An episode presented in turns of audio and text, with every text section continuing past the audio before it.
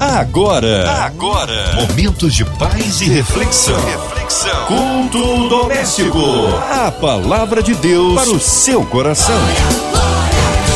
Juntos por aqui, adorando ao nosso Deus, em comunhão com o Pai, com você, meu irmão, para ouvir da palavra do Senhor. Com a gente, pastor Marco Antônio de Oliveira. Ele é da Igreja Metodista em Vital, Brasil, Niterói. A paz, pastor Marco Antônio. Que alegria recebê-lo aqui em mais um culto. Minha querida irmã Márcia Cachê, uma alegria estar contigo nessa noite de adoração, nesse espaço lindo de invocação à presença do Todo-Poderoso. Eu quero aproveitar, manifestar minha alegria e acolher os irmãos e irmãs que também estão conosco aqui para adorar ao Senhor beijo no seu coração, que o Senhor nos abençoe. Amém. Hoje a palavra está no Antigo Testamento, pastor Marco Antônio. O texto que irá iluminar a nossa prédica dessa noite se encontra no livro de Salmo e será o Salmo de número 84. Isso mesmo, Salmo de número 84. Eu gostaria de convidar você, meu irmão, minha irmã, a apanhar a sua Bíblia, se preparar e já de imediato abrir o Salmo de número 84, que daqui a pouco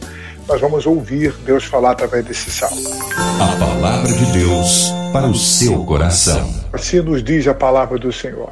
Quão amáveis são os teus tabernáculos, Senhor dos exércitos. A minha alma está desejosa e desfalece pelos atos do Senhor. O meu coração, a minha carne clamam pelo Deus vivo. Até o pardal encontrou casa, e a andorinha ninho para si, onde põe seus filhos, até mesmo os seus altares. Senhor dos exércitos, Rei meu e Deus meu. Bem-aventurados que habitam na tua casa, louvar-te-ão continuamente.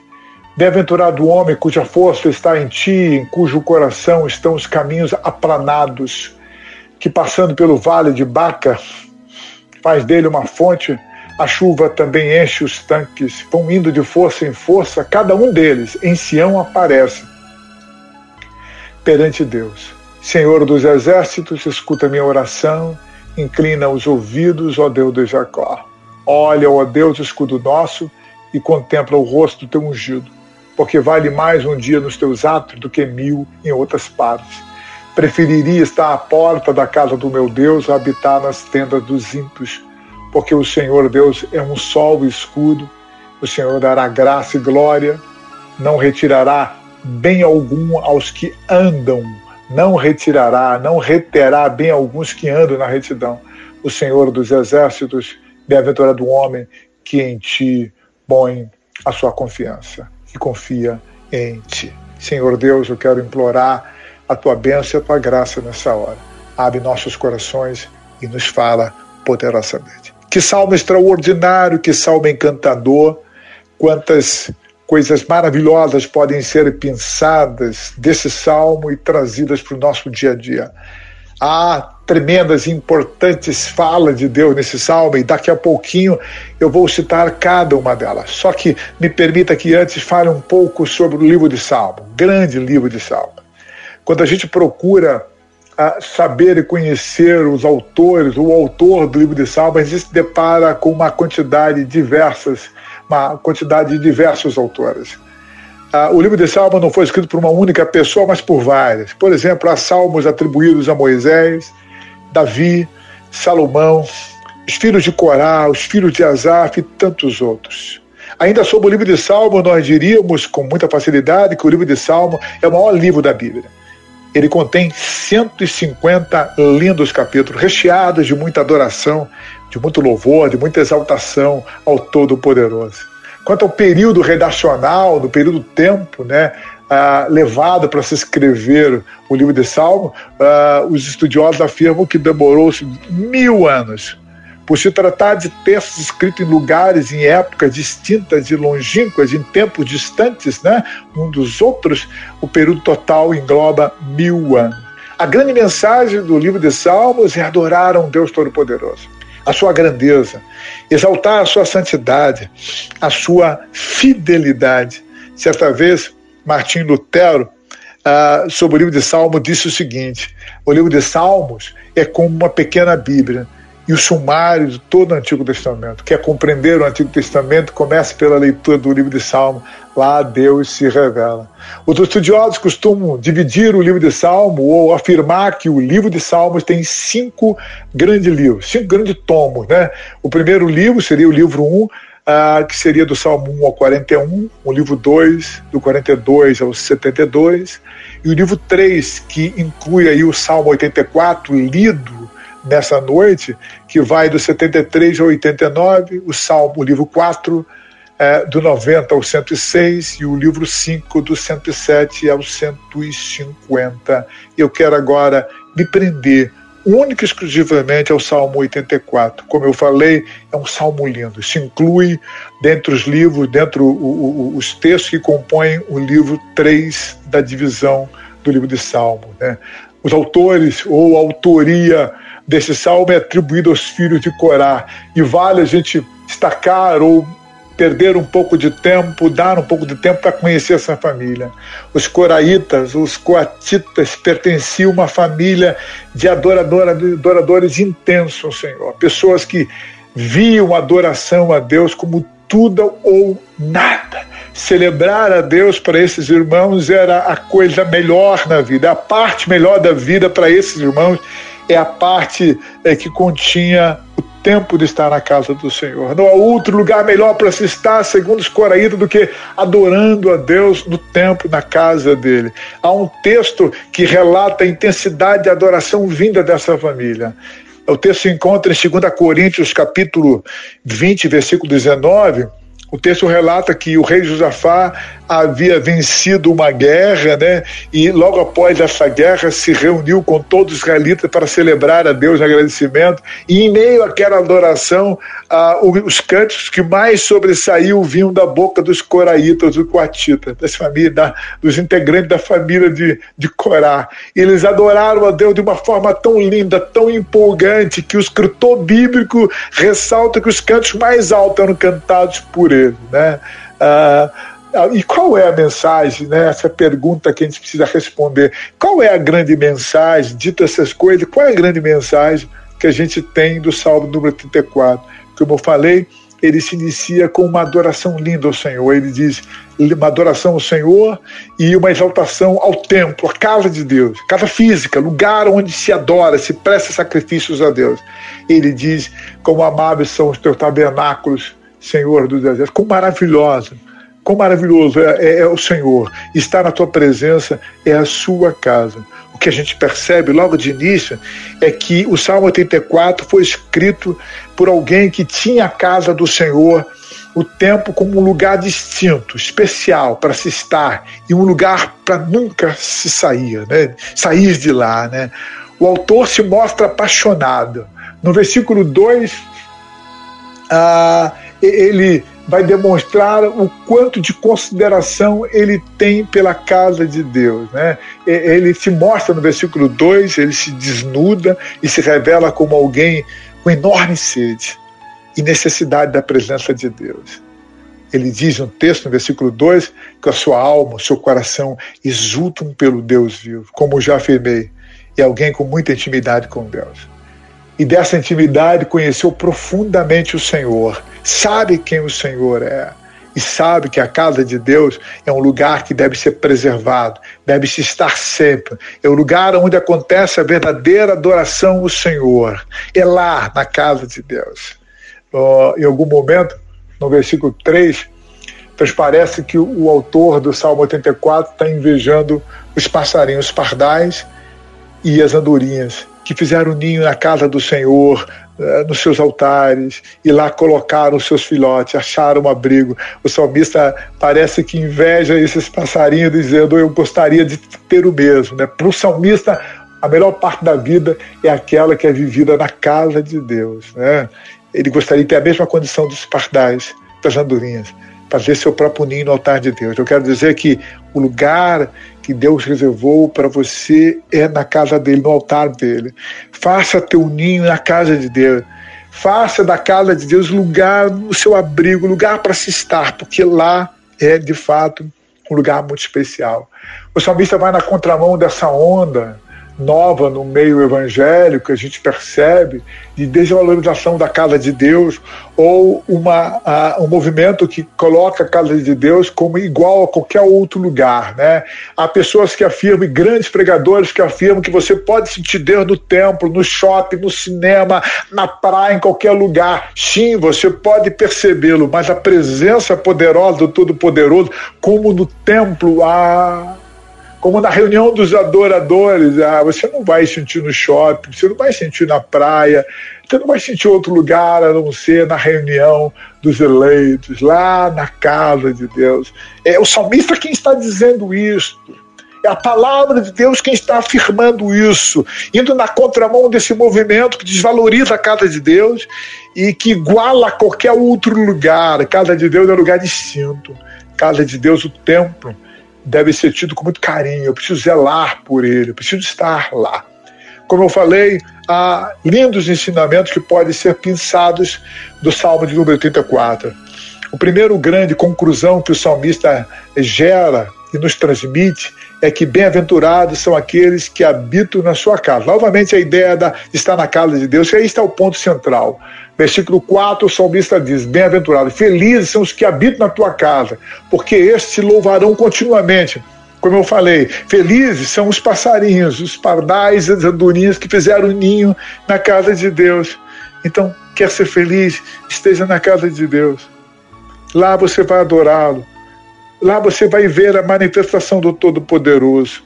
Quando eu vou lá para o Novo Testamento, me deparo com um texto interessante. No período de Jesus, nasceu, dois profetas antigos, idosos, aguardavam ver o Senhor, né? Eles não foram ver o Senhor quando o Senhor nasceu, eles estavam no templo. Eles não sabiam a hora que o Senhor seria apresentado, segundo a tradição judaica, no templo. Então, como eles não sabiam a que horas o Senhor estaria lá sendo levado pelo Maria, por José, seus pais, eles permaneceram na casa de Deus. E por terem, terem permanecido na casa de Deus, quando Maria e José chegaram com aquele bebê lindo que era Jesus, a profeta o levantou aos céus e glorificou a Deus. O profeta fez o mesmo. A profetisa e o profeta adoraram a Deus. Eles ouviram Deus, a manifestação todo-poderoso, só viram, só bateram os olhos em Jesus, porque estavam onde? Na casa dele, lugar para se estar. Segunda conclusão do salmista está no versículo 5, ele vai dizer que felizes são aqueles que esperam no Senhor. Bem-aventurado o homem cuja força está em ti, Senhor, em cujo coração estão os caminhos aplanados. Feliz é aquele que não, não se baseia tão simplesmente em si mesmo, mas ao contrário, que espera no Senhor e sabe que do Senhor vem a força, do Senhor vem as estratégias para vencer. O Senhor é a nossa fortaleza e que tem a sua vida pautada pelos caminhos de Deus, pela verdade, pela honestidade, pelo Evangelho, né? É, caminhos aplanados. Não se deixa levar pelos valores dos injustos, dos cruéis. Esse é bem-aventurado, o que espera no Senhor ah, os que têm no seu coração os caminhos aplanados, caminhos de Deus, porque os sentimentos vêm do nosso coração. Se, se o seu coração está cheio de coisas erradas, você vai refletir coisas equivocadas. Olha o que diz os provérbios, o livro, no livro de Provérbios, capítulo 16, versículo 17, está dito: os retos fazem o seu caminho desviar-se do mal o, o, que guarda o seu caminho preserva a sua alma. O que guarda o seu caminho preserva a sua alma. Cuidado como você anda, cuidado onde você está andando. Então, querido, ande na casa de Deus, vem para a casa de Deus que não há risco. No versículo 6, o salmista justifica por que, que essas pessoas são felizes. As pessoas que estão em Deus. É, é, a primeira justificativa dele é que essas pessoas, se essas pessoas, os que andam em justiça, né, que têm um coração à vontade de Deus, quando passarem pelo vale de Baca, o vale de sofrimento, de noites escuras, o vale profundo de dor, essas pessoas não se desesperarão, ao contrário, sentirão a presença de Deus. Essas pessoas terão um poder, porque o poder vem de Deus, de transformar a experiência do vale de Baca em experiência de graça, de alegria, de paz, de, de festa. É o que diz o Salmo, no versículo 6 que passando pelo vale de Baca faz dele uma fonte. A chuva também enche os seus tanques eles vão indo de força em força e em Sião aparece perante Deus. Só me está dizendo o seguinte: quem espera em Deus, ainda que esteja uma situação difícil, que os impede de estar na casa do Senhor, mas por desejarem estar na casa do Senhor, no momento certo, por ser injusto, por não ter no seu coração espaço para aquilo que não é reto, para aquilo que não agrada a Deus, haverá um momento que esses o Senhor é, vai os levar a Sião. Sião significa lugar de festa, de celebração a Deus, é templo é casa de Deus. O Senhor está dizendo: você vai voltar, você vai poder estar. E eu estou me lembrando aqui do período da pandemia, quando nossos tempos ficaram fechados é, é, e, e, nós não pudemos estar nos templos, né? não podíamos estar no templo. Eu me lembro o primeiro domingo após a permissão de regresso. Era bem, foi bem verdade que a casa não estava cheia não tinha tantos irmãos como no início, mas os irmãos que estavam lá estavam felizes. Não dava para ver seus rostos inteiramente, mas os olhinhos que estavam sobressaindo, né, sobre a máscara que tapava seus narizes e bocas, eram olhos que brilhavam de alegria, estar na casa de Deus. Depois de algum tempo, eu pude voltar à casa de Deus, foi a coisa melhor da minha vida terceira conclusão, o salmista vai dizer que é melhor, novamente retornando o que eu estou falando, né? É, é melhor, muito melhor, estar no pátio do Senhor, na casa de Deus, do que estar em qualquer outro lugar. Eu diria que é melhor estar na casa de Deus do que em outro lugar, não importa o quanto este lugar seja bonito. E ele diz: porque vale mais um dia nos seus atos do que mil em outras partes preferiria estar à porta da casa do meu Deus, habitar nas tendas das perversidades, na tenda da perversidade. Meu irmão, minha irmã, preste bem atenção. Quando o salmista fala em ato e porta do Senhor, ele não está se referindo a algo subjetivo, um, conceito ou filosófico, não. Ele está se referindo a, a, de fato, algo físico, real, concreto. Ele está dizendo, mais vale estar lá no templo adorando, lá no pátio do templo adorando, que em qualquer outro lugar. Como eu disse, ele vai na contramão de muitos crentes que acham que é muito melhor estar na casa de campo, na praia, no churrasco, no shopping, no domingo, do que estar na casa de Deus. Né? Olha, querido irmão, não fique triste comigo, não. Mas se você compreende dessa forma, de que é melhor estar em outras partes do que na casa de Deus, ou é, ou é igual, é a mesma coisa, eu quero dizer que você já não tem ah, o intenso fogo de Deus no seu coração. Se você tivesse o intenso fogo de Deus no seu coração, você teria essa mesma sede, esse mesmo quebrantamento do salmista que redigiu o Salmo 84, anelaria pela presença, pelo culto da casa de Deus. Querido, compreenda, se você tem a chama do Espírito, essa chama te leva para o tempo. Para o salmista, que escreve o Salmo 84, nada se compara à experiência de estar na presença do Senhor, na sua casa, o adorando. O quarto, e já partindo para o final, grande conselho, ensino do Salmo 84, de que aquele que espera do Senhor, o Senhor é só o escudo. Na vida dessas pessoas não haverá noite escura tão intensa, não haverá situações que não podem ser mudadas. O, o salmista está dizendo no versículo 11 que na vida desses que escolhem estar na casa, estar na presença do Senhor, adorar o Senhor em verdade, é, o Senhor Deus será um sol, isto é, não permitirá que a, que a treva ou as trevas lhe consumam, ele será escudo onde nenhum impedirá todo e qualquer mal de chegar até a sua vida. E diz mais, diz mais, é lindo o que ele diz. Sabe que o Senhor não reterá bem algum aos que andam na retidão. Se você anda na retidão, o Senhor vai acrescentar à tua vida o que é necessário. Deixa eu esperar nele. Não se venda, não negocie. Espere em Deus. Ao falar que o Senhor é só o escudo, o salmista está se referindo a uma era messiânica, né, que o profeta Isaías consegue se descrever de forma linda. Vai comigo lá no profeta Isaías, capítulo 60, versículo 19 e 20. Olha que, olha que palavra profética linda.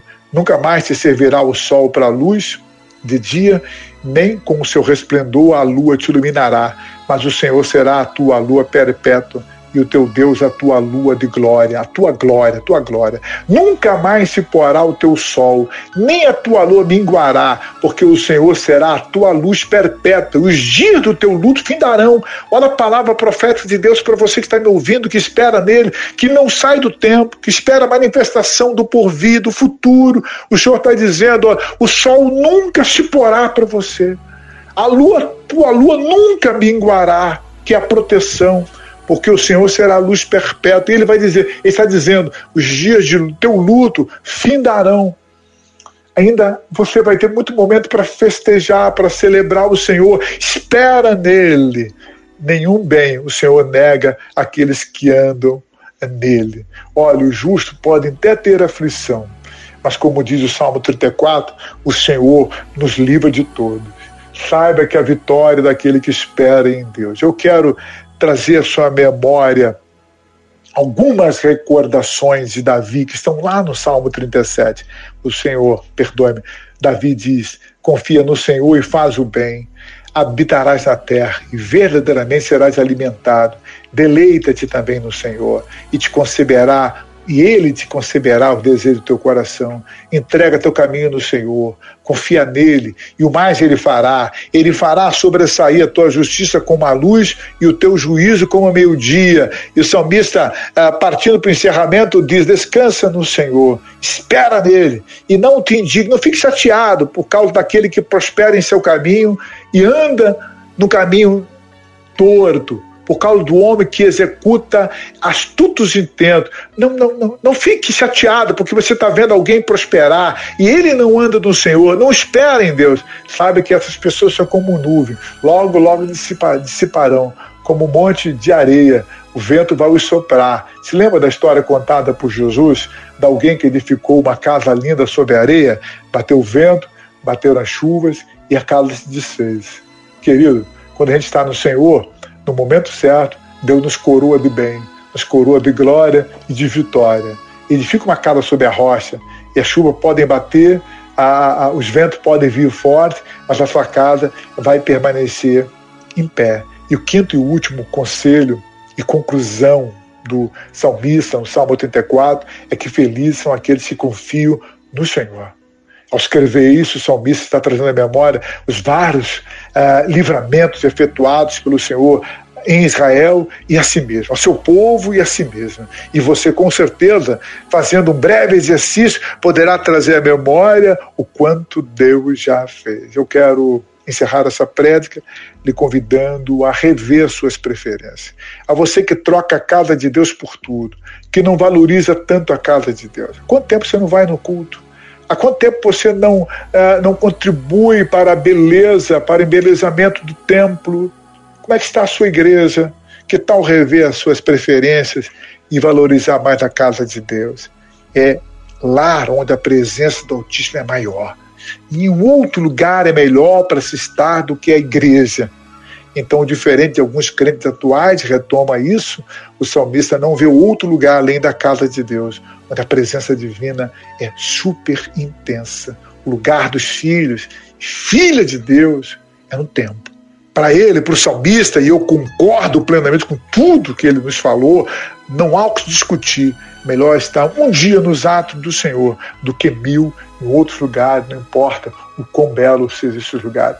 Deus te espera lá no altar. Hoje é tempo de voltar à casa de Deus, é tempo de regressar à casa de Deus. Volte e vá lá abraçar o Pai na casa de adoração. Que Deus te abençoe rica e abundantemente. Aleluia! Deus é tremendo, Ele é fiel. Que maravilha! Ah, que palavra! Mas nesta hora queremos unir a nossa fé, incluindo você, sua família, em casa, carro, trabalho, você que está aí online, talvez encarcerado, num hospital, numa clínica, pela cidade do Rio de Janeiro, pelo nosso Brasil, autoridades governamentais, pelas nossas igrejas, missionários em campo, nosso pastor Marco Antônio, sua vida, família e ministério, equipe da 93 FM, nossa irmã Evelise de Oliveira Oliveira, Marina de Oliveira, André Mari Família, Cristina Xista e Família, nosso irmão sonoplasta Fabiano e toda a sua família. Cremos num Deus de poder pelas autoridades governamentais que o Senhor sare a nossa nação, pelo nosso presidente, Pastor Marco Antônio, oremos. Senhor meu Deus, encantador Deus e Senhor de todo o universo, em nome de Jesus, eu quero implorar a tua bênção e a tua graça as milhares de pessoas que estão nos ouvindo agora. Quero implorar que o Senhor cure os enfermos, alegre os entristecidos, aqueles que não podem ir para a tua casa por uma circunstância que eles não dominam, alegre, mostre que haverá um tempo que eles vão estar em Sião te adorando, ó Pai. Pai, cura os enfermos, abençoa aqueles que estão enclausurados, ó Pai. Abençoa os que estão em luta e faz o luto findado uma vez por todas. Abençoa essa MK, essa casa linda, a Rádio 93, abençoa esse país nessa noite, Pai, derrama alegria nos muitos corações. Oramos em o nome de Jesus. Amém, Deus é tremendo, Ele é fiel, que maravilha de Deus. Pastor Marco Antônio, é sempre uma alegria, uma honra recebê-lo aqui no culto. Um abraço a todos a Metodista em Vital Brasil, Niterói. O povo quer saber horários de culto, contatos, mídias sociais e suas considerações finais. Minha querida irmã Márcia, foi um prazer ter estado contigo. Antes de ir embora, eu gostaria de convidar nossos ouvintes para estarem comigo lá na Igreja Metodista em Vital Brasil. Isso aí que você ouviu, Igreja Metodista em Vital Brasil, a Niterói, pertinho de um big supermercado, você não tem como deixar de encontrar a nossa igreja. Você vai encontrar uma comunidade de amor linda, você tem lá estacionamento, ar condicionado, você tem alegria entre nós.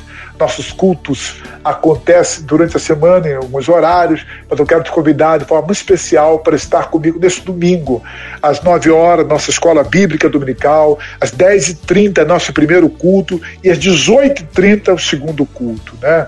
Ah, então, nesse domingo, às 10h30, vai estar conosco o quarteto Refúgio um quarteto lindo, será uma experiência incrível, é um belo dia para você estar na casa do Senhor. Quer me conhecer? Quer me dar um abraço? A, a, a, quer dar um abraço ao pastor Marco Antônio Oliveira? Esteja comigo neste domingo na Igreja Metodista em Vital Brasil, Rua Padre Francisco Lana, 613. Rua Padre Francisco Lana, 613, Vital Brasil, Niterói. Que Deus te abençoe rica e abundantemente. Amém. Obrigado, carinho, a palavra e a presença, pastor Marco Antônio. Seja breve retorno nosso pastor aqui no culto doméstico. E você, ouvinte amado, Continue por aqui, tem mais palavra de vida para o seu coração de segunda a sexta. Você ouve o Culto Doméstico aqui na sua 93 e também podcast nas plataformas digitais. Ouça e compartilhe. Você ouviu? Você ouviu? Momentos de paz e reflexão. reflexão. Culto doméstico.